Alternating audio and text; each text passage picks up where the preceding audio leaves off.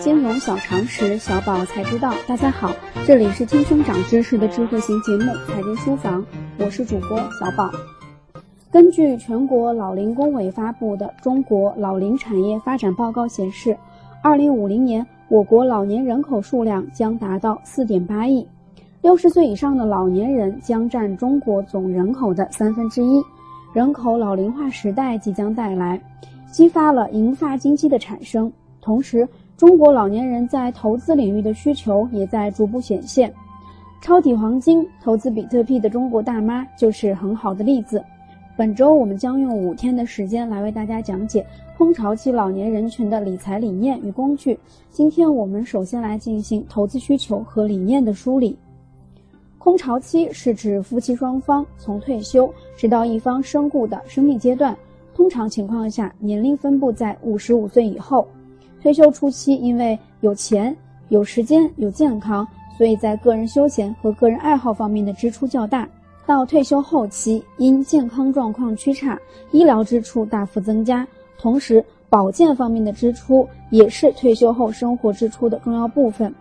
在收入方面，工作收入因退休而停止，虽说有不多的退休工资尚能维持基本生活开支，但随着现代人对生活质量的要求不断提高，理财收入将会是其收入的重要来源。在资产方面，不排除在退休阶段出现有房产没现金的局面。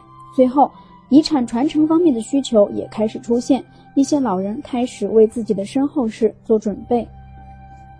明确了空巢期的基本概念后，我们再来了解这一时期的财务目标。这一阶段，夫妇对自己退休后生活水平的预期，因其人生价值观的成熟而变得更加理性和实际。基本上知道自己未来的生活水准是什么样的，但对自己是否能完全实现这样的目标并不肯定。其中一个非常关键的问题就是：我的钱能否让我以自己喜欢的方式安度余生？并且，由于社会医疗保障体系的不确定，再加上通货膨胀，也时常让我们产生困扰。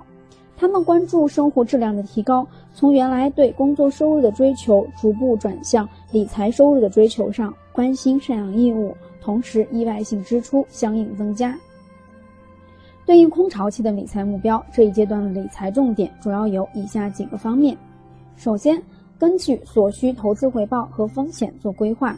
制定相应的资产配置，以债券、基金为主进行投资。这一时期需要熟练掌握并使用能够让资产稳健增值的投资工具，切忌单纯追求保险投资。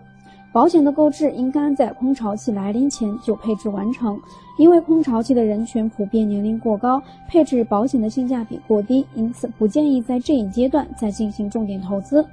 在这一阶段，我们应该学会使用之前介绍过的几种比较稳健的投资工具，比如说债券、基金，尤其是之前我们曾提到过的国债逆回购及货币基金等工具，以谋求资产的稳健增值。其次，通过专业人士制定好遗产传承计划，订立遗嘱。订立遗嘱是一份责任，也是一份爱。合法有效的遗嘱能够保护老年人的合法权益，维护财产自由处置权。避免和防止家庭因争财产而产生纠纷，建立和谐幸福的家庭关系，保证家族财富代代相传，促进社会文明，让老人得以安享晚年，解决后顾之忧。在之后的节目中，我们将为大家详细的讲解。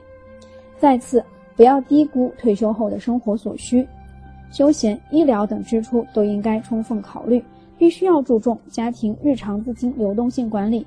预留足够的资金以应对不时之需。最后，必须养成积极健康的生活习惯和心态。空巢期老人一定要积极的参加社交活动，锻炼身体，颐养天年。